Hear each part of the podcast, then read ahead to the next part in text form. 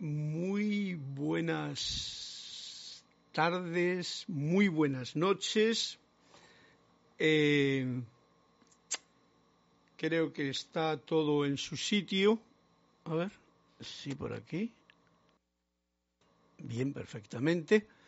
Si no me lo reportan, tanto la imagen como el sonido. Yo he hecho un cambio hoy, pero luego me he arrepentido porque sonaba el ruido del del aire acondicionado que prefiero tener encendido, así no me dan calores innecesarios. Bendiciones, saludos, un fuerte abrazo desde la sede de Panamá, el grupo de Panamá, emitiendo clases Carlos Llorente en un día como hoy, martes 27 de abril de, de 2021. Ok, vamos a ponernos en orden en orden porque a veces me despisto cuando empiezo con la tecnología a ver lo que ocurre. Eh, me reportáis si se está escuchando perfectamente o no. Y eh, ya en principio tenemos aquí unas conexiones, por lo, tal, por lo tanto esto está en orden. Rosemaría López, muy buenas noches, reportando sintonía desde La Paz, Bolivia, qué hermoso lugar. María Mateo, saludos desde Santo Domingo. Carlos, pido cualquier lectura del maestro Anthony de Melo. Uh, me lo estás poniendo muy a mano. Bien, bien. Flor, gracias por darme ese punto de liberación, de libertad también. Flor Narciso, saludos y bendiciones desde Cabo Rojo, Puerto Rico, y Flor me pide la página 149. Eso para comenzar, pues empezamos la clase ahora que son las 7 pm, porque me adelanté un poquito ya que no tenía yo la conexión perfectamente equilibrada y podía fallar, entonces me adelanté un poquito con el sonido normal de la introducción. Bien, pues bienvenidos a este momento de clase, de compartir estas enseñanzas de los maestros, de los seres de luz, de eh, compartir también lo que del corazón sale, tanto del suyo como escuchantes ahora mismo, como del mío. Compartirlo para considerarlo, rumiarlo y a la vez pues que nos pueda servir para este despertar de la conciencia, que es de lo que se trata, para que podamos ser más conscientes en nuestro diario vivir de lo que está ocurriendo en nuestro alrededor y poder mantenernos en un balance, en un balance total entre lo humano que nos tira para abajo, y lo divino, que nos tira hacia arriba y que a veces, si está en balance, pues todo hace que caminemos con naturalidad. Por lo tanto, lo principal que siempre yo abogo en este principio de la clase, además de saludaros, pues es esta reconexión consciente con la magna y todopoderosa presencia yo soy, con la fuente de toda vida, antes de invocar ni a maestros, ni seres de luz, ni nada, esta conexión consciente con el verdadero yo soy que pulsa radiante en cada uno de nosotros, ya que, como bien sabéis, somos seres de luz. Y esa luz es precisamente esa parte que no podemos ver con claridad con el ojo del poco yo, con los ojos del poco yo, pero que está ahí esperando a que lo comprendamos. Bien, vamos a invocar y a juntarnos en conciencia con la fuente. Para ello os invito a que sencillamente, tomando una profunda respiración, inhalando, pues soltemos cualquier tensión que puede haber en nuestro cuerpo, que la podemos notar cuerpo físico, me coloco yo también bien aquí, un poquito en la punta para no estar demasiado cómodo, y a la vez sentirme cómodo en la bendición de la relajación del propio organismo. Respiro profundamente, suelto el aire con alegría, con gozo, con agradecimiento, respiro de nuevo y juntos os invito a que hagamos esta afirmación. Magna y todopoderosa presencia yo soy. Fuente de toda vida, anclada en mi corazón y en el corazón de todos ustedes y de toda la humanidad. Yo te reconozco como la única presencia, el único poder, la única fuente y suministro en todo el universo. Y ahora pongo mi atención en ti y te invoco a la acción. Asume el mando, de mi atención, de mis cuerpos emocional, mental, etérico y físico que conscientemente te ofrezco. Derrama tu corriente de luz, tu energía, tu amor, sabiduría y poder que yo acepto. Ahora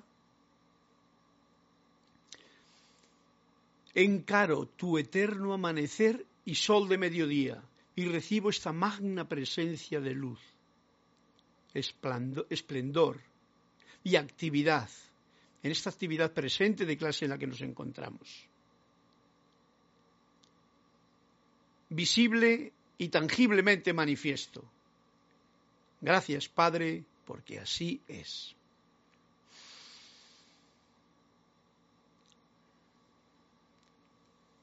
Uno cuando hace tantas veces una afirmación, luego resulta que podría resultar que sale como rutinaria, ¿no?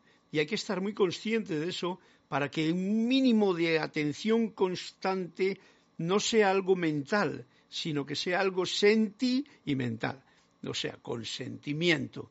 Que uno cuando enfoque este, este reconocimiento de la presencia se reconozca como un ser de luz pulsante y palpitante aquí, en el propio corazón. De esa forma, el sentimiento se une a la frase que la boca o las palabras están enunciando y la energía fluye con mayor puntualidad y mayor precisión.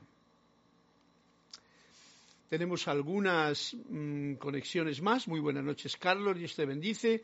Desde María de Florida. Lucia, Lucía Mora. Hola desde Veracruz, México. Irma Castillo. Dios te bendice, Carlos. Te saluda Irma desde Venezuela. Y Rosaura Vergara. Buenas noches, Carlos. Bendiciones para todos desde Panamá. Muchas gracias a todos por vuestra presencia, por vuestra asistencia, por el reporte de sintonía y eh, Hoy, no, como siempre, porque me gusta hacerlo así, no he preparado prácticamente gran cosa de la clase, así es que haremos lo que tengamos que hacer. Una cosa que quiero hacer es preguntaros si por casualidad habéis recordado aquello que nos decía de hacer esa meditación doquiera que la conciencia del estudiante se mantenga sin vacilar sobre el centro más alto. ¿Recordáis la semana pasada? Porque muchas veces, pues, esto es como una, una conexión con ustedes para saber si lo han hecho y si realmente se han acordado y si no, pues un recorderis. Yo me he acordado, no es muy fácil el hacerlo porque sabéis que la mente se va de un sitio para otro, mantenerlo aquí. Pero cuando uno incluso se toca, y es lo que quería yo traer, se toca aquí en la frente con estos dos dedos, y, a la hora de respirarse es más consciente de mantener la atención en ese punto, como nos indica el amado maestro Saint Germain. Y bueno, ya que le tenemos aquí, vamos a ver hoy sí que sin apuros qué es lo que me dice para nosotros. Hoy. Así. Lo abierto ahora mismo. Y dice así, una ayuda de los maestros. Quiero que aquellos de ustedes que están bajo esta radiación, o sea, nosotros, estamos bajo la radiación de luz de la magna presencia yo soy, ¿eh? que es la que nos guía, pero conscientemente, sientan, observarán que es la primera vez que se ha dado que en cualquier emergencia, después de haber invocado a su magna presencia yo soy a la acción, para producir los resultados, podrán invocar a cualquiera de los maestros ascendidos o a todos para que les den asistencia. ¿Acaso no vale la pena pasar diez días para recibir esto? Ok, bueno, pues nos ha indicado justamente en la voz del Yo Soy, página 184, ayuda de los maestros, cómo es el orden realmente de hacer esta eh, invocación a los maestros, ¿no? Primero, fijaros que nos lo ha dicho así, ¿no? Que mi, cualquier emergencia, después de, después de haber invocado a su magna presencia yo soy. Si mal no recuerdo, ahora mismo lo primero que hacemos es invocarla. Cuando hemos hecho la afirmación, magna presencia yo soy, esa es una invocación. Eso es lo primero que uno puede hacerlo con estas palabras o con el sentimiento, pero sobre todo con el sentimiento, ¿no? Para que lo sintamos. Que otra vez, aquí justamente me lo dice lo que ahora mismo estaba yo haciendo es, esa, mm, esa, ese recorderis para mí, ¿no? Que muchas veces cuando uno se sabe un decreto o le repite con rutina, mmm, constancia, rutinaria, pues entonces puede hacerlo de una forma muy mental, no muy sentimental, que es como debe de ser. Y por eso me recuerda a mí y a ustedes, que para eso he abierto la página aquí y nos lo ha traído de nuevo, cómo es el orden. Primero, sientan. primero, sientan y invocando a su magna presencia y soy, a la acción, sientan. Y después, los maestros. Es lo que hemos hecho, lo que estamos haciendo y es el orden. Maestros, seres de luz, a uno o a todos o a quien ustedes deseen. Sigo leyendo un poquito. La exaltación de la actividad de la luz interna suya durante estos, vamos, lo está poniendo como un trabajo de 10 días, pero esto lo hacía en aquellas revistitas del principio, pero nosotros estamos haciendo todos los días, no 10 días, todos los días. Esto es una cuestión que uno debe de ser consciente todos los días. Cuando uno se levanta y resucita de nuevo a la manifestación de la vida, acordarse de invocar la luz de la presencia, recordar quién yo soy, eso es fundamental. Eh, más descabellado, eso puedo asegurárselo. Vamos a ver. ¿Aceptarán ustedes su plenitud? Esto es lo importante.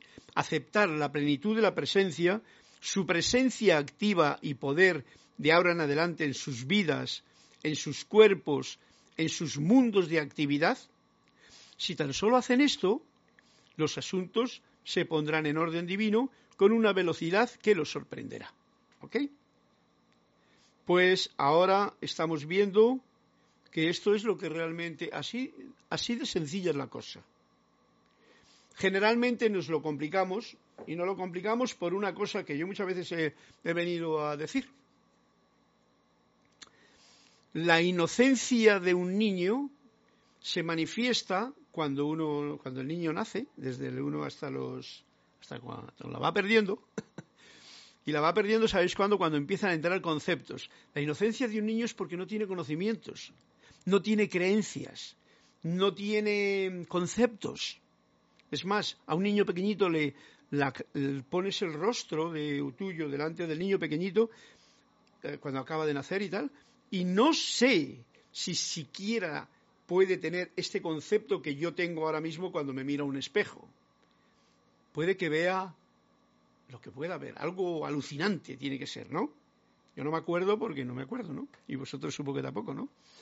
Pero ¿qué ocurre? Que luego empezamos a tener conceptos, creencias que nos vienen de afuera, eso va llenando nuestro poco yo y entonces uno pierde la inocencia cuando pierdes la inocencia, también puede ocurrir que empiece uno a tener demasiados conocimientos de muchas cosas y lo que se genera en realidad es un conflicto. Porque al perder la inocencia, pierdes también la gracia. Y entonces con tanto conflicto, pues uno tiene que acudir otra vez a esa inocencia, que es a lo que vengo a cuenta, a esa inocencia de reconocer el ser de luz que uno es porque reconocer a la presencia es sacar de uno mismo toda clase de creencias, conceptos, conocimientos, eh, informaciones, etcétera. O sea, vaciar el vaso para dejar que la inocencia y la gracia de la presencia se manifieste a través de uno en cualquiera de las cosas que haga durante el día. Como eso no ocurre fácilmente, porque estamos llenos de creencias, conceptos, deseos, etcétera, etcétera, por todo eso que acabo de enumerar, pues entonces lo que ocurre es que tenemos dificultades. Tenemos dificultades de sentir la inocencia y la gracia. Y nos apuramos. Por eso nos dice aquí el maestro, si tan solo hacen esto, los asuntos se pondrán en orden divino, que es lo importante y lo que yo hago hincapié no lo que yo quiero es el orden divino. Eso puede ser un factor importante, pero sobre, todo si me está causando desasosiego o me está causando estrés o me está causando desarmonía, entonces todo eso no va con la inocencia y la gracia de la presencia yo soy, de la fuente de la luz, en uno, en mí, en este caso, ¿no? No va. Por lo tanto, ahí es una cosa muy sutil lo que nos está diciendo. Si tan solo hacen esto, aceptarán desde su plenitud su presencia, aceptar a la presencia activa y el poder de ahora en adelante en sus vidas. Esto es el punto, esta es la base fundamental de, de las enseñanzas de los maestros ascendidos. Lo puedo decir con naturalidad porque ya os digo, estamos en tiempo de simplificar, no de complicarnos las cosas con más comprensión intelectual de algo que no es, ¿vale? La sencillez, que es lo que trato yo de atraer a mi propio mundo y lo que me gusta compartir con ustedes, sencillamente, en estos momentos que tengo, es eso.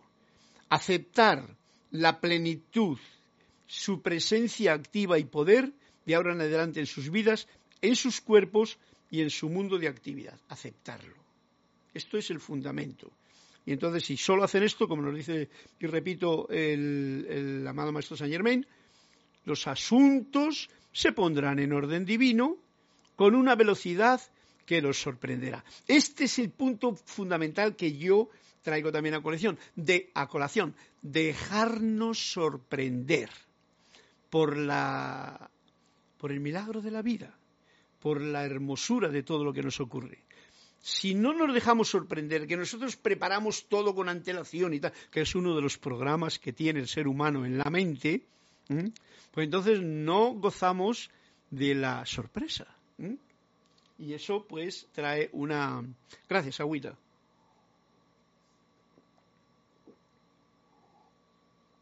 Eso trae una, una dificultad porque eh, hace que nos apuremos o hace que no sintamos esto que estoy tratando yo de compartir con ustedes. Bueno, veo que se mueve ahí el, como el teléfono le tengo, veo que se mueven los comentarios. María Laura Mena nos dice, hola, la, la, el la, la, la, presencia de Dios yo soy en mí, te reconoce, te saluda y te bendice, la rítmica presencia en tu corazón. Abrazos cuánticos llenitos de luz mientras que Juan Ortiz dice buenas noches y muchas bendiciones desde Naranjito, Puerto Rico, y desde Eva Zaragoza, desde Ciudad de México, también nos saluda y nos bendice. María Luz Noguez, hola, buenas tardes desde México, bendiciones. Y María Laura me pide 76 gracias. Irma del Castillo, o sea, Carlos, ¿a los niños no les vienen a su mundo energías discordantes de otras encarnaciones? Me pones en un aprieto al querer decir algo que no tengo ni idea. Fijaros que esto es grave lo que digo, porque va en contra de muchas cosas de lo que otros pueden decir. Yo no puedo asegurar nada de eso. Venimos aquí. Es que esto, esto es muy fuerte lo que me acabas de preguntar y lo que se me está viniendo a mí a la cabeza, porque contradice muchas de las cosas no contradice, sino que va un poquito como diciendo, límpiate de todas esas cosas que nos han contado alguien. Todo esto de energías discordantes de otras encarnaciones. Eso, la presencia, te puede traer eso a ti. La luz que tú eres, esto es una pregunta que te hago yo a ti directamente, Irma, para que tú pienses, porque lo más importante es que, que pensemos por nosotros mismos, con la inocencia de la luz que nos pulsa en el corazón, que pensemos por nosotros mismos, cosa que no estamos acostumbrados a hacer, porque siempre pensamos lo que otro nos dice. Y lo único que os digo yo es que pensemos, y cuando digo pensemos, que piense yo. Tú, si quieres pensar, podrás ver también que si uno se da cuenta de que es la luz en su pureza, la que viene a un niño, yo afirmaría, desde mi punto de vista, no es necesario que lo creáis, ¿eh? cada cual que siga con sus creencias, pero ya os digo de plano que de creencias estamos llenos. Buda decía, no creáis nada, San Germán decís, no creáis nada, comprobarlo. Yo no puedo comprobar esto que me preguntas y que me alegro tanto que me le preguntes, aunque sea mm, difícil de exponer, ¿no? Yo no puedo comprobar si a mi mundo cuando yo vine, vine cargado con cosas de otras encarnaciones, que conste que incluso los metafísicos lo dicen. Yo no lo puedo comprobar. Por lo tanto, no tengo por qué creerlo. Yo sí creo en la inocencia de un ser que viene aquí a este mundo, que es luz en esencia. Sí creo en la pureza de todo eso que viene, que es la vida y la luz. Porque la luz no tiene sombras.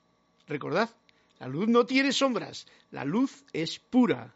Sí venimos a un mundo de luz y de sombras, y nos vamos a encontrar con sombras, y nos vamos a encontrar con temores, y nos vamos a encontrar con conceptos.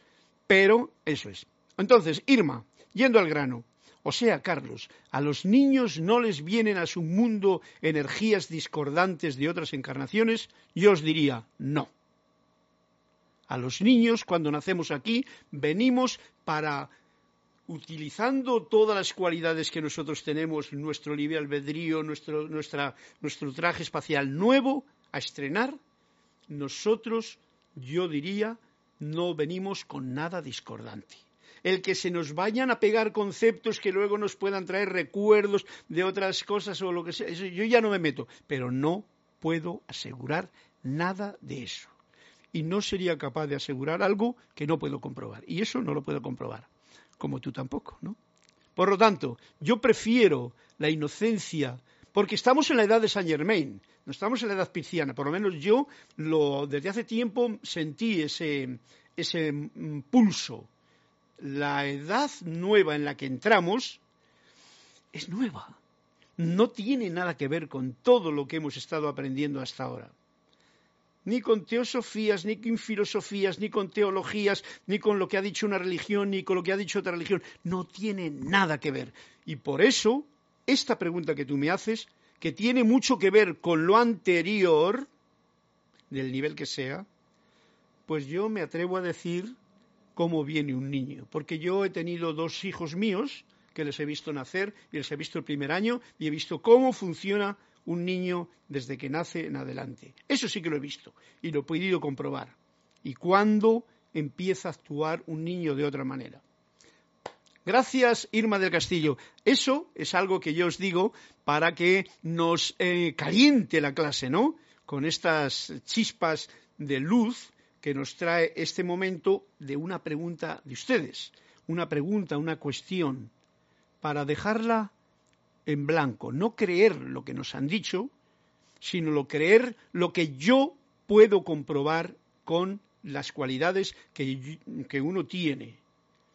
¿Eh? Eso es importante. Es importante. De ahora en adelante lo podemos hacer. Amigo, me dice María Laura, ¿cómo me doy cuenta de cuándo hay inocencia y cuándo hay ingenuidad? En el, medio está la ilusión. Bueno, eso ya son muchas palabras que yo no puedo decirte a ti cómo te das cuenta, ¿no? Laura, amigo, ¿cómo me doy cuenta de cuándo hay inocencia? Ya te he dicho, en principio os he dicho ahora mismo, que la inocencia de un niño, y lo he puesto como un ejemplo, ¿no? Para que nos demos cuenta de cómo eh, en cuanto ya el papá, la mamá, la abuelita, el profesor, el cura, la monja, eh, los estudios, las escuelas y tal, empiezan a meter ideas y el niño está como esponja. Ahí es ahí donde se ve la inocencia. Mira, ahí, ahí. ¿Y cuando hay ingenuidad? La inocencia es la del niño que es como una esponja y absorbe todo porque ha venido a este mundo que es nuevo y con el libre albedrío que tenemos, eh, entonces es como, tú sabes, una esponja seca, tú la pones cualquier gotita de agua y rápidamente la absorbe. Eso es el síntoma fundamental de la inocencia, que la pierde porque se empieza a empapar de todo. Ese es el punto de la inocencia. No puede, ay, qué, inocente que es este. Esto sería, qué ingenuo, por ejemplo, ¿no? Cuando uno ya está lleno de conceptos y trabaja como, como si fuese un, ay, que no me he dado cuenta, mira, no me enteré y tal. Eso sería eh, hacerse el ingenuo, en, como tú bien dices, en medio de este mundo de ilusión. Y uno juega ese papel. Y nosotros sabemos hacerlo muy bien. Nosotros, los seres humanos, ¿eh? Sabemos hacer, jugar al ingenuo, saber, ay, yo no sabía, ay, perdona, no me enteré, no me di cuenta, ingenuidad. Pero la inocencia es otra. La inocencia, lo voy a poner yo hoy como algo que me siento así, es algo que se caracteriza porque se pierde muy fácilmente la inocencia porque absorbe todo. Por eso he traído el ejemplo de la inocencia de un niño casi recién o recién nacido, que es cuando realmente todavía no sabe ni hablar, ¿eh? y le pones, por ejemplo, la manita o le pones un objeto y él como que alucina ante, la, ante lo que le enseñas, porque no sabe lo que está viendo, no tiene concepto, por ejemplo, tú le das una mano a un niño y él no sabe que eso es una mano. ¿Eh? ¿Me seguís? No sabe que es una mano, sabe que algo ha salido ahí. Pone una cara de estas, a veces yo me acuerdo cuando veo a las mujeres mayores igual que viene un niño y digo. Sí, le empiezan a hacer cositas y tal, con una cara y tal, queriendo hacerse la graciosa y tal. Y yo digo, ¡guau! Pero ¿y el niño? Que muchas veces se ponen a llorar los niños porque se asustan. ¿Tenéis, ¿Os acordáis de eso? De alguna forma, quizá, los que estáis ahí al, tanto, podáis, podáis verlo. Sí, eh, los niños se ven tan puros como hasta los 11 años. Bueno, yo diría mucho más pronto, eh, sí, la pureza podría... No, no podemos poner etapas, ¿no? Los niños más bien mm, suelen decirse que cuando a los 4 o los 5 años eh, es cuando ya empiezan a tener cierto grado de inteligencia un poquito maliciosa, ¿no? Porque hoy día, daros cuenta de que los niños ya lo, lo que están haciendo en este mundo moderno en que estamos ahora mismo, en que tenemos la, televisión y las historias estas con las que estamos todo el tiempo, hoy día, pues le ponen muchas veces los padres para que se estén tranquilos, le ponen una televisión ahí delante, ¿no? Yo lo sé, vosotros también lo sabéis, ¿no? Al ponerle una televisión con un montón de cosas que se mueven, pues enseguida, y ahí ven de todo, ahí ven de todo, y van con lo que van percibiendo, lo van absorbiendo y van perdiendo la inocencia, porque van captando más cosas de las que los padres piensan y creen. Por eso son tan electrónicos o manejan también la electrónica toda esta generación moderna de niños de últimamente, ¿no? ¿Os dais cuenta? Son mucho, lo tienen más fácil que, por ejemplo, que yo, que yo no pertenecía a esta, mm, a esta cosa y un día me tuve que proponer voy a aprender a utilizar un ordenador porque es una herramienta de esta etapa en la que estoy viviendo. Y a partir de entonces pues ya pude continuar mis experimentos con, este, con esta herramienta, esta herramienta maravillosa, moderna que tenemos, pero que en el caso de los niños cuando se les pone delante de una televisión porque de esa forma están entretenidos y yo puedo estar haciendo otra cosa, ¿eh? pues entonces se están siendo programados, están perdiendo, están empezando a tener una serie de conceptos, una serie de creencias, una serie de informaciones que no solamente vienen mm, verbales, sino visuales también, con lo cual se les están quedando grabadas muy fuertes todo eso. Yo no sé si es bueno o malo, porque no lo juzgo, es lo que nos ha tocado y lo que les toca a los niños de esta, esta mm, generación, eh, de estos últimos, vamos a suponer, 40, 50 años, enfrentar. Lo mismo que nos toca a nosotros enfrentar todo lo que estamos enfrentando ahora, que es como un caos, ¿no? Pero, pero es por algo, ¿no? Es por algo. Todo esto, eh, algo está ocurriendo muy mágico que nosotros no nos damos cuenta, pero que el hombre en su libre albedrío ha construido para llevar a casi a un momento como de, de sufrimiento ¿no? a la gente. ¿no?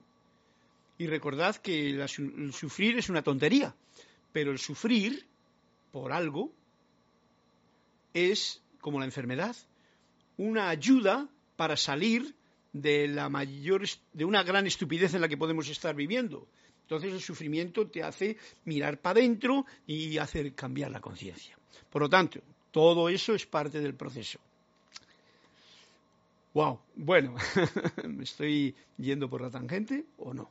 María Laura, eh, gracias, Laura, gracias, Irma. Los niños se van tan puro como hasta los 11. Bueno, bien, si no tuviesen todo eso, Irma, eso que tú eso que, tienen una serie de programaciones, si estuviesen en una relación con unos padres amorosos, si los profesores también no les encargasen de programarles, entonces quizá los 11 años, pero los niños son la pureza de... Por eso saben tanto los niños pequeños. Y muchas veces ya de pequeños le dicen, si son unos diablillos. Claro, si saben todo.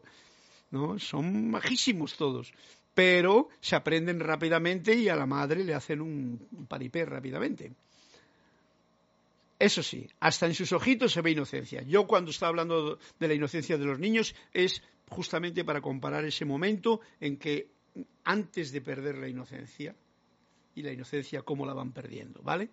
Ok, Raúl Niebla, saludos y bendiciones, Carlos desde la Ribera Bajo México, sur de México, Baja California, sur de México. Bueno, pues a todos un fuerte abrazo cariñoso, querido, y vamos a ir ahora a alguien que me ha pedido un cuento, que es Flor Narciso, porque después de lo que hemos dicho, que ha sido sencillamente una, una manifestación de lo que estábamos haciendo, o sea, cómo invocar a la presencia y luego invocar a los seres de luz que queramos con el fin de tener, digamos que esa fortaleza, invocar la luz, los seres de luz, los ángeles, los maestros, como quieras tú llamarlo. En la página 149, Flor Narciso nos pide un cuento. Y ese cuento dice así. Bueno, eh, Flor, este cuento dice y se llama así. Comprensión. Vamos a ver, este es uno de los pocos que había ahí metidos sin toda palabra y toda imagen que se emplee para referirse a Dios tiene más de falseamiento que de descripción. Wow. Repito, fijaros, fijaros que esta, esto, estos cuentos son de esta edad nueva en la que estamos.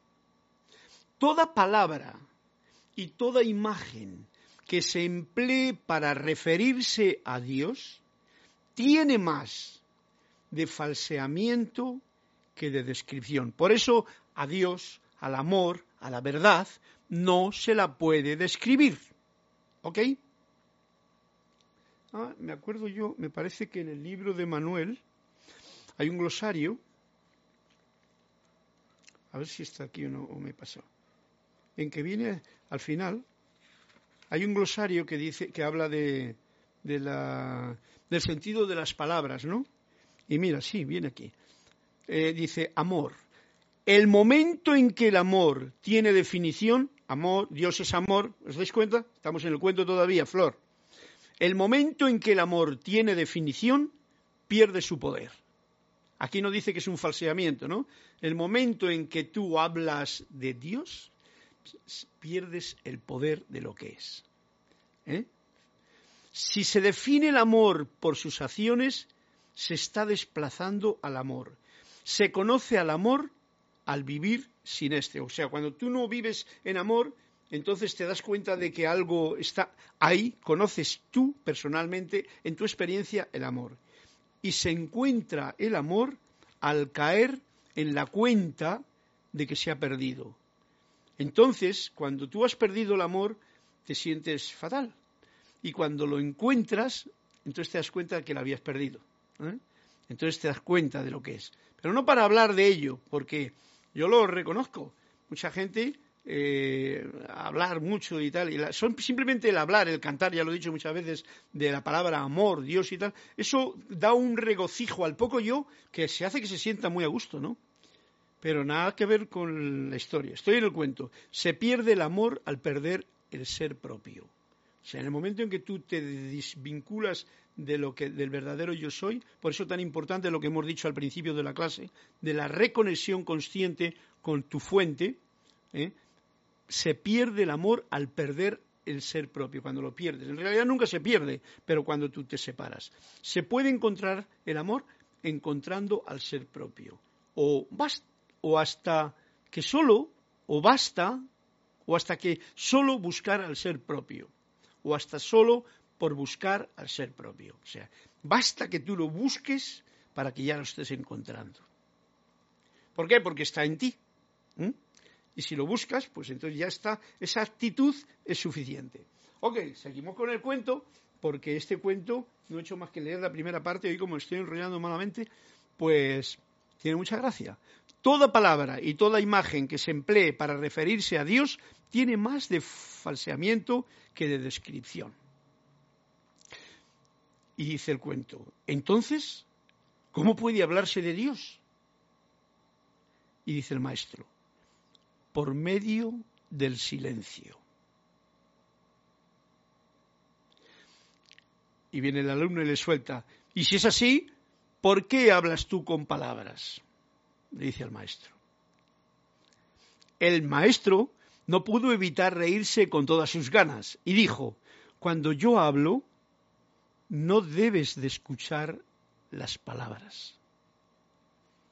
Escucha el silencio. ¡Wow! Flor, este cuento es súper especial.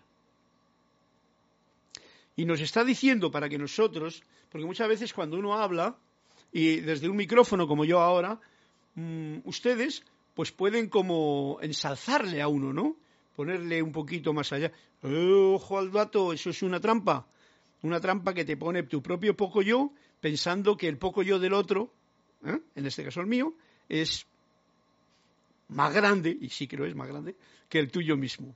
O sea, le ensalzas, te crees que sabe de Dios, que sabe de las enseñanzas. Y ya nos está diciendo el cuento que la única sabiduría de esto tan grandioso como es el amor, como es la verdad, como es Dios, he puesto tres fundamentos, es el silencio. Y cuando uno habla, no es necesario que tú me creas lo que yo hablo. ¿Eh? ¿Comprendido? No es necesario. Es más, yo te invitaría que no tienes que creer nada, porque sería una creencia más que entra en tu mundo de creencias. Y eso es lo último que quiero yo. Cuando el maestro, que no soy yo, eh, que, que se está riendo, sí, es él y yo también, dijo, cuando yo hablo, dijo el maestro, no debes escuchar las palabras. Escucha el silencio. es una paradoja muy grande, pero nos está haciendo recapacitar de que cuando escuchemos a alguien, que no se quede prendido el poco yo con lo bien que habla el otro, con lo bien que enhebra las palabras, con los gestos y la seguridad con las que dice cualquier cosa. No, no, no, no. A ver qué hay en los silencios de eso que me está diciendo. El silencio es justamente lo que yo siento con lo que me está diciendo. Y ahí ya uno está más eh, fiel a lo que tú eres. Porque recordad, ¿cómo voy a hablar yo de lo que tú eres en lo verdadero? Yo no puedo hablar. Gracias, Flor. Es bien bonito este cuento que nos has traído a cuento. Vamos a ver.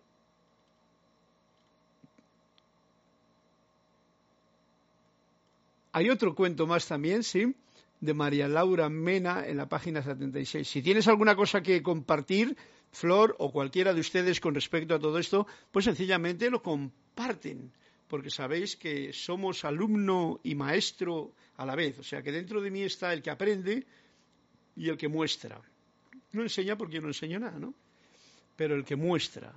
Porque la verdad de toda la historia de un, incluso un maestro, no es meterte en el horno de la divinidad o la iluminación, es mostrarte de una forma u otra el camino para que uno mismo sea el que experimentando entre a qué? A conocer la verdad, a conocer el amor, a conocer a Dios. Y dicho esto, vamos a la página 76, que Laura nos ha pedido un cuento, y voy a ir a esa página que dice así.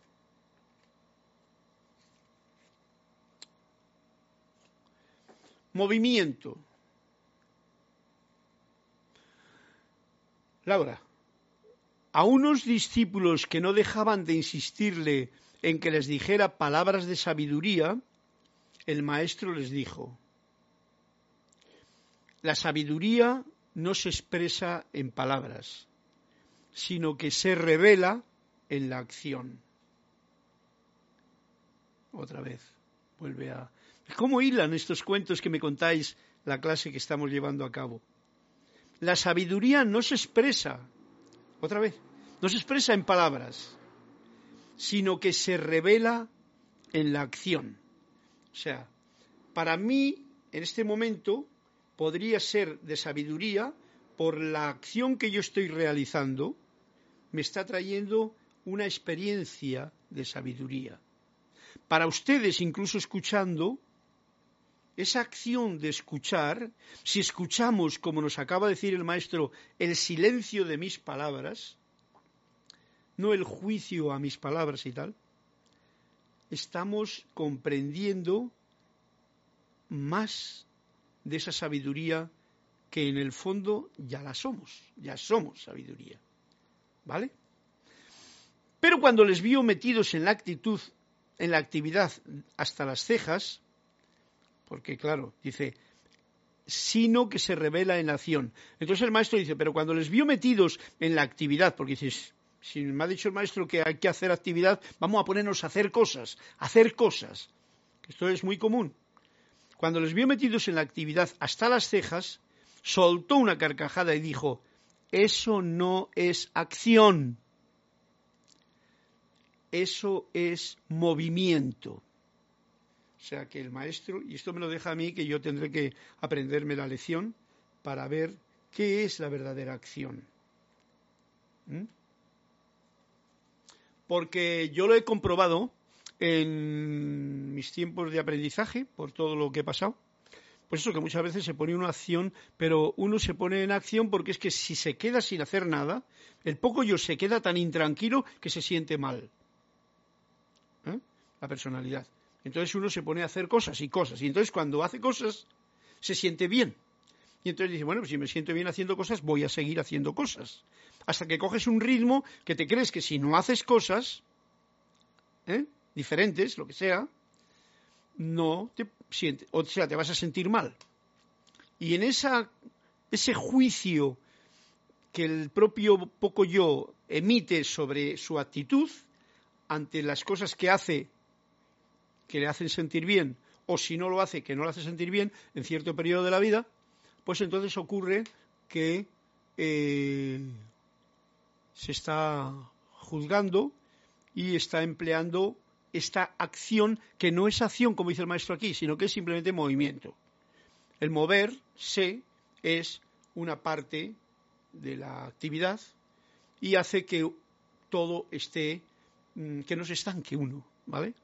Que no se estanque. Es muy importante porque si te estancas, entonces te vienen los bichos a pinchar. El cocodrilo te muerde, el mosquito te pica, algo te pasa, te arrasques por aquí, la incomodidad, etcétera, etcétera. Por eso el movimiento es interesante no perderle.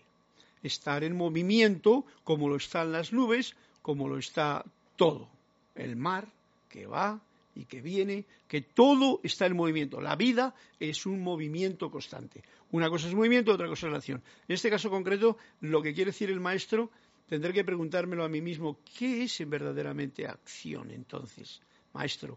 con respecto a esto que me estás diciendo, para diferenciarlo del movimiento. Y ya si lo, si lo acepto o lo comprendo, ya la próxima clase pues lo soltamos. Pero ya me lo ha soltado hace un momento en el cuento anterior. En el silencio del poco yo hay una actividad, porque la vida nunca se detiene. A veros, vamos a darnos cuenta de este detalle. Meditación. Realidad, ¿qué haces? Te relajas a través de la respiración, de tu técnica que tengas, y entras en quietud.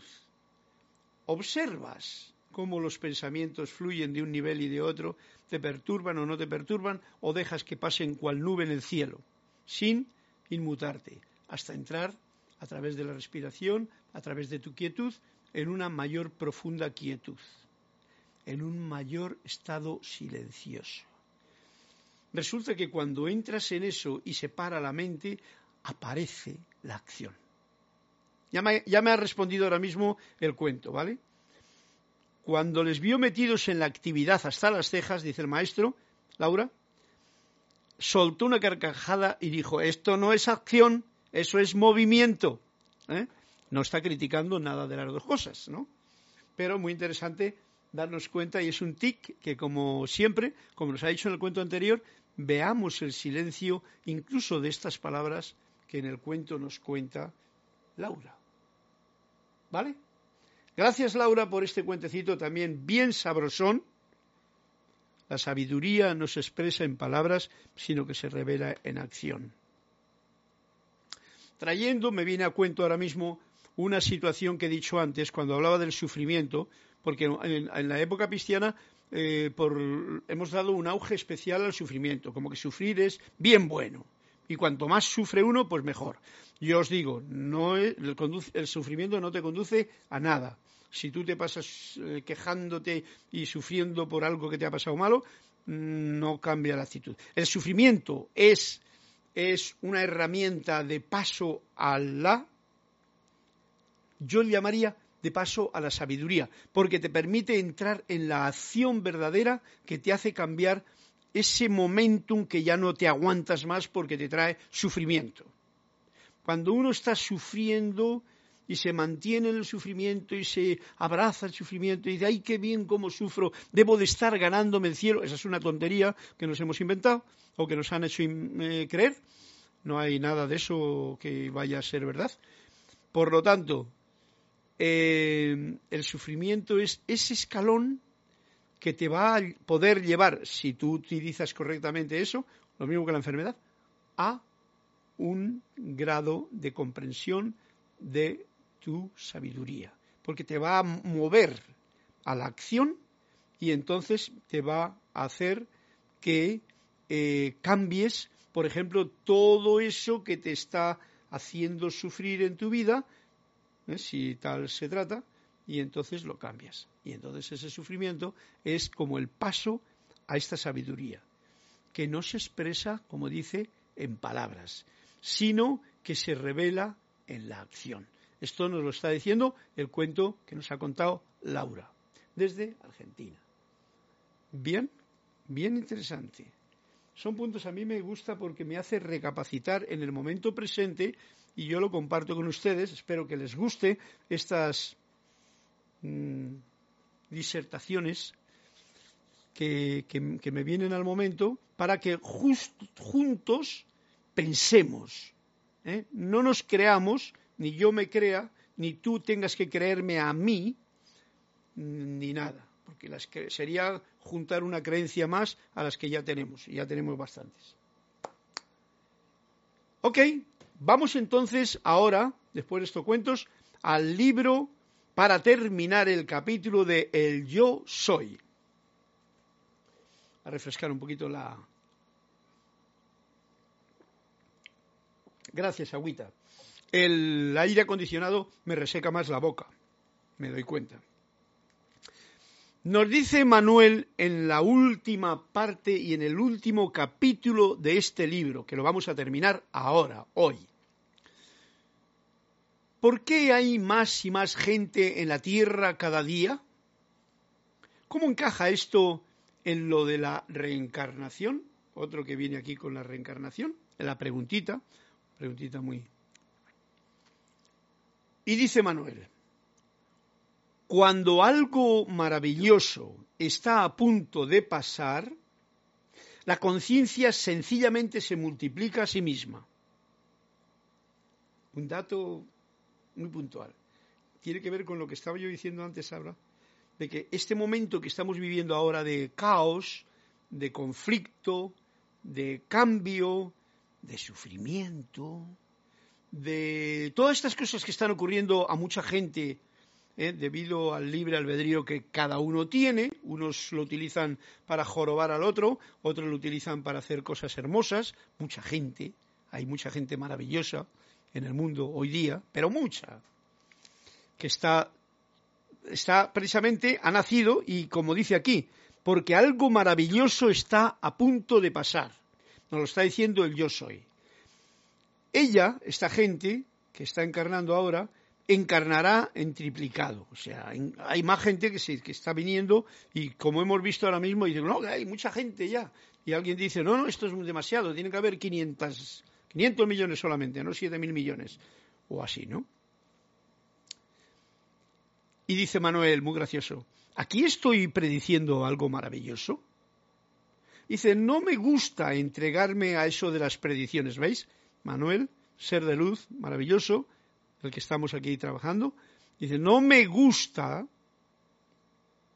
entregarme a eso de las predicciones, ya que no soy yo quien está creando su mundo. Y cuando dice el yo es con mayúscula, o sea, un ser de luz. No es un ser de luz como es Emanuel el que está creando este mundo que estamos. Este mundo lo están creando ustedes, o sea, nosotros. O sea, yo estoy creando mi mundo, tú estás creando tu mundo, cada uno está creando su mundo y todos en conjunto estamos creando este mundo. Fijaros qué variopinto que es. Esto es como una selva amazónica y de todo aquí, ¿eh? Somos nosotros los que estamos creando nuestro mundo. Por eso, Emanuel no se mete a hacer predicciones, ¿no? Más pareciera, dice, ¿no es así? Como si los signos estuvieran apuntando a tiempos maravillosos, ¿no? Este es un dato que yo quiero compartir ahora con la alegría de terminar este libro con un gozo especial ante este momento en que estamos viviendo, para traer esa alegría, ese gozo, esa tranquilidad, esa paz, esa armonía manifiesta con entusiasmo ante estos tiempos difíciles que está viviendo todo el mundo entero.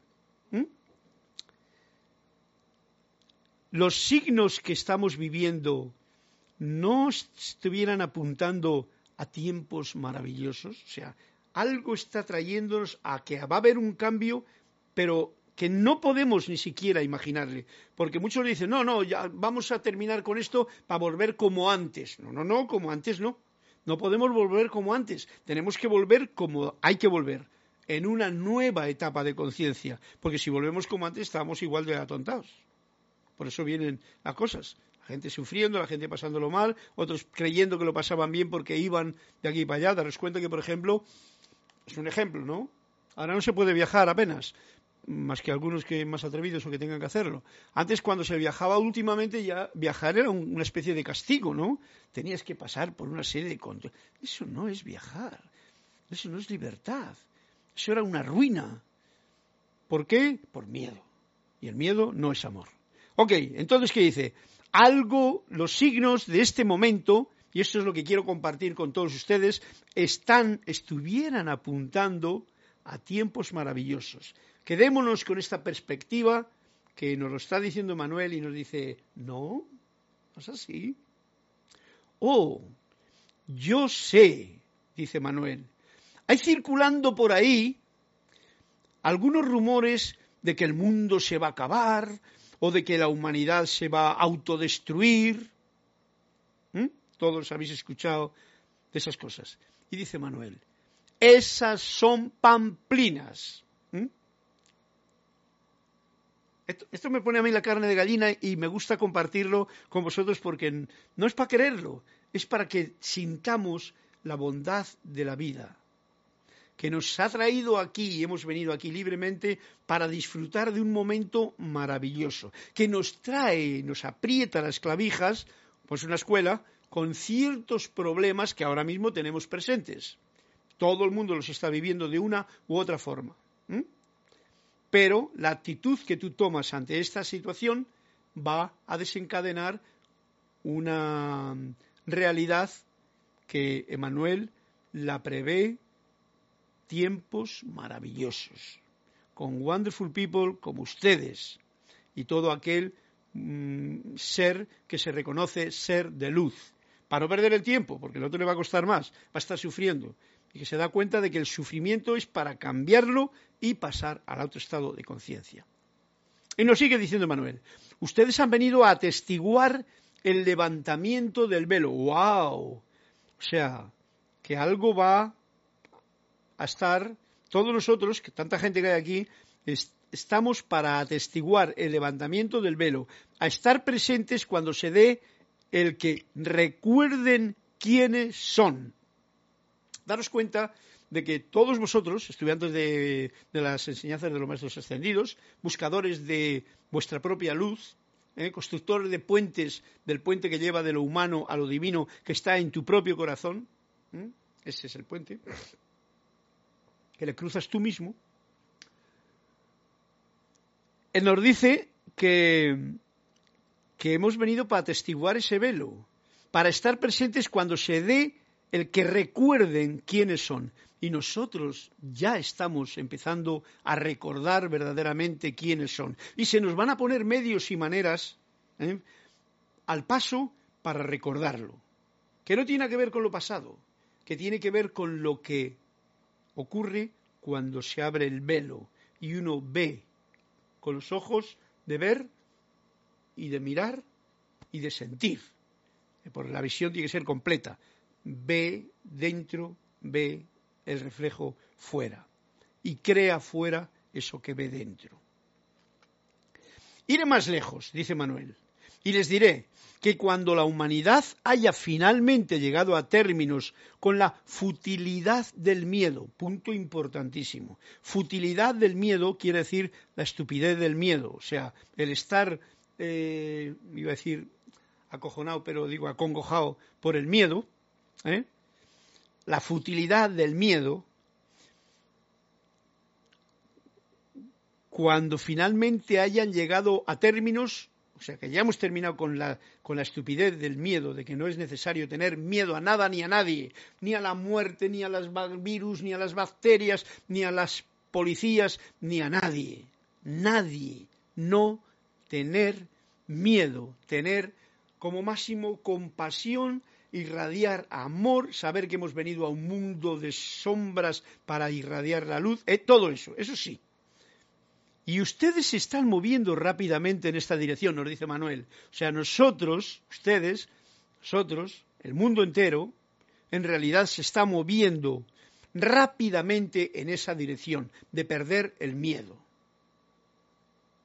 Palabras hermosas, llenas de espectacular eh, ánimo para enfrentar el día a día que hoy día estamos experimentando, cada uno en su nivel.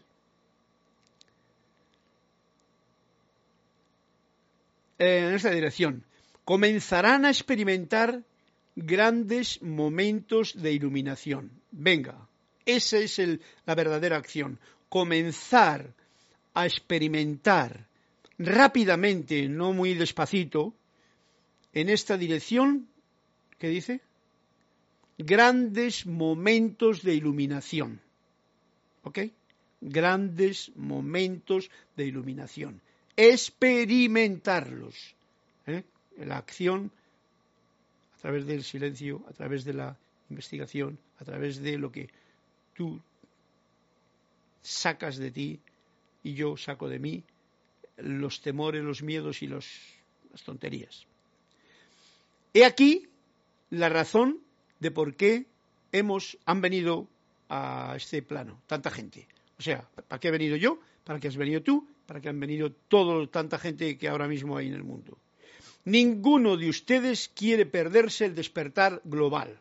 O sea, hemos venido aquí, por eso, fíjate tú lo que decía antes, de venir con energías discordantes. Energías discordantes. Es que nos han metido mucha bazofia de cosas que nos ata muchas bazofias. Las religiones se han encargado, y lo digo tranquilamente porque, porque es una forma en que nos hemos sido eh, programados con creencias inútiles, imbéciles, insulsas e innecesarias. Ninguno de ustedes quiere perderse el despertar global. O sea, que hemos venido aquí y decir, a ver si esta vez vamos allí encima, nos toca el despertar global, o sea, de todos. Yo no sé cómo será esto, cuándo será, cuándo no, pero el entusiasmo que me produce el saber que estamos en la escuela y en la escuela solamente, por eso aquí los maestros hacen la ascensión, es para una, no para esperar eh, o irme de aquí cuanto antes, eso no es ascensión, eso es quererme escapar de aquí porque me siento atrapado, eso no es ascensión, la ascensión es que cada día tú asciendas en conciencia, ¿vale? Y entonces si asciendes en conciencia, cada día te dará lo tuyo para que al final pues veas el despertar global donde lo tengas que ver.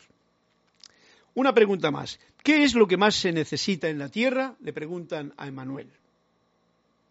¿Qué es lo que más se necesita en la Tierra? Y Emanuel nos dice, a ti. O sea, que lo más importante, fijaros que muchas veces la gente degenera, ¿no? Ah, el ser humano es lo peor, es la raza la que está estropeando todo. Eh, en fin, cuando empezamos a flipar del ser humano, eh, de que si los gobiernos, que si lo da, que si lo otro, tal y cual, y nos ponemos en plan poco yo negativo porque yo soy el bueno y los demás son los malos, pues entonces Emanuel nos responde con estas palabras. A ti. Punto. Yo sumo a estas palabras con, simplemente por, porque me lo sumo a mí mismo y lo comparto con ustedes, a ti consciente y despierto. O sea, despierto no quiere decir que yo leo libros, eso no es despierto. Despierto es con el corazón abierto a la vida, a amar, a aprender y a manifestar tu amor. Cada cual que lo tome como lo deba de tomar. ¿Qué es lo que más se necesita en la tierra? A ti, consciente, despierto, o sea, con el corazón abierto y amoroso. Bien, una palabra de despedida y con esto nos despedimos casi casi de la clase también. Ustedes son luces. Doquiera que se encuentren, doquiera que se encuentren, están alumbrando, porque son luces. Eso, tiene que entrar bien claro aquí y manifestarse aquí. Doquiera que nos encontremos, estamos alumbrando porque somos seres luminosos, seres de luz. Nunca estamos en oscuridad. El poco yo se encarga de decirnos que no, que no eres luz, que eres un esto, que tú no eres digno, que tal y que cual. Pero son las estupideces del poco yo mal educado. Nunca están en oscuridad. Solo se están acercando a la oscuridad. Por eso cuando venimos a este plano de la Tierra, ¿eh? no venimos con eh, energías discordantes o con sombras o con cosas del pasado. No venimos, venimos puros ¿eh? y nos estamos, ya la bastante impureza es encontrarnos en, como diría yo, con un mundo de sombras. Pero recordar siempre que somos, que tú eres un ser de luz, que yo soy un ser de luz. Solo se están acercando a la oscuridad. Nunca están en la muerte. Nunca estamos en la muerte solo se están acercando a la muerte. Y esto para que tengamos un concepto claro, desde que al principio cuando tú eres pequeño no piensas nunca en la muerte. Cuando ya tienes 30 o 40 años, pues tampoco piensas, a no ser que veas que alguien a tu lado ha tenido un accidente, se ha muerto, y entonces te entra esa cosa, ¿no? Ay, mira, qué pronto sea. Pero llega un momento en que uno debe de darse cuenta de que cada día estamos muriendo un poco. Porque nacimos y un día vamos a... Eh, entonces, nos estamos acercando a ese momento que llamamos muerte. ¿eh? Porque cuando entran a la muerte, a ese momento, entonces realmente entras a la vida. Ojalá comprendamos estas palabras. Está en la página 171, última página del libro de Emanuel, y si no, pues en esta clase lo estoy remarcando. Por lo tanto, una vez... Eh, porque cuando entran a la muerte hay vida, o sea, cuando desencarnamos, desencarnamos en la vida. Y dejémoslo así de simple. No andemos con infiernos, no andemos con juicios, no andemos con nada más que con soltar, soltar, soltar. Todas las ataduras que uno tiene de pensamiento, de creencias, de todo, de posesiones y tal, para poder vaciar tu vaso de las experiencias de la escuela para entrar en la verdadera vida con mayúscula. Y entonces esa muerte es simplemente esa puerta que te hace entrar en lo que es la verdadera vida. Si lo comprendemos así, nos dará mucha alegría mm, vivir cada momento, sabiendo que moremos cada momento. Ya, teniendo a esa, eso, a esa muerte que hemos llamado siempre por compañera aquí, porque nos está guiando hacia la vida con mayúscula grande. Por lo tanto, una vez que se hayan encontrado a sí mismos, muy importante, encontrarse a sí mismo, no encontrar a lo que yo creo que soy, a lo que me han dicho que soy, a lo que creo que debería de ser, eso no es encontrarte a ti mismo, estarán infinitamente a salvo y seguros. Cuando uno ya se encuentra a sí mismo, cuando uno tiene la experiencia de verdaderamente de que tú eres un ser de luz luminoso y que está aquí todo dentro de ti, este hermoso eh, ser que tú eres, estarás infinitamente a salvo ante todo esto y seguro. Mientras tanto, habrá mucha cosa por ahí rara, ¿no? Ya que serán siempre, pues como son, sin más ropaje ni máscaras. Ya es suficiente con la mascarita esta que tenemos. Máscara. ¿Ves tú la cara? Máscara. Pero no más máscaras. ¿Comprendido? una segunda intención, pero bueno. que hay alguien que se encarga de poner muchas máscaras a la vida. A las finales, cuando regresen a casa, para ser recibidos por Dios, o sea, para entrar en la fuente, la gracia, entonces se recibirán a sí mismos, o sea, entras en lo que tú verdaderamente eres, en lo que yo soy. Entras, eh, has vuelto otra vez al océano de luz que es, ¿cómo diría expresar esto? No lo puedo expresar porque son palabras, ¿no? Hay que escuchar los silencios, o sea, lo que esto nos dice, ¿no? Como decía el cuento. Se recibirán a sí mismos con amor y comprensión. Entonces comprendes todo, amas todo, entras en el mundo de luz y amor total, desprendido de toda la eh, suciedad que uno haya podido em, pegársele, pegajosa, en el viaje de esta escuela planetaria. Y ese es el punto, y ese es el viaje. Y esa es la palabra de despedida de Emanuel, que termina con esto el libro. No, no, no, termina todo lo que es el libro. Pero yo he encontrado algo hermoso aquí, ¿no? Está la gráfica de la presencia que puso aquí Jorge, un angelito que es eh, la guardiana silenciosa de la tierra, pero he encontrado que aquí tengo yo, lo estudiaré para el próximo día a ver qué hacemos. Hay un glosario con palabras que igual, las, ¿por qué no? Las vamos a leer el próximo día, porque son bien importantes como esa de que me ha venido ahora del amor, porque tiene que ver con, con el nuevo vocabulario a emplear en esta nueva etapa que estamos viviendo para que tenga un sentido que no sea cristiano, sino más bien del momento presente. Y también tiene otro apéndice que es una probadita de libertad y paz absolutas, que son una serie de ejercicios que me voy a preocupar de desgranar, son cuatro páginas, con ustedes, si lo tienen a bien, con el fin de que podamos practicar durante la semana unos ejercicios que son más bien no mentales ni intelectuales, sino físicos. ¿Ok? Por lo tanto, trabajaremos juntos. Yo lo voy a trabajar para mí y lo comparto con ustedes. Y con esto, y un fuerte abrazo de corazón a corazón, yo os doy las gracias, mil bendiciones a todos y eh, el Charity del SOC, eh, María, me trajo mucha luz lo que dices, Manuel. Sí, sí, a mí también. la salud y bendiciones, tal. Bien, ok, a todos vosotros gracias y bendiciones y seguimos con el ritmo de cada día, cada uno con el pulso del corazón, recordando todo esto que se ha desgranado en esta clase, en los silencios de esta clase, que suene con la música del momento. Gracias y mil bendiciones.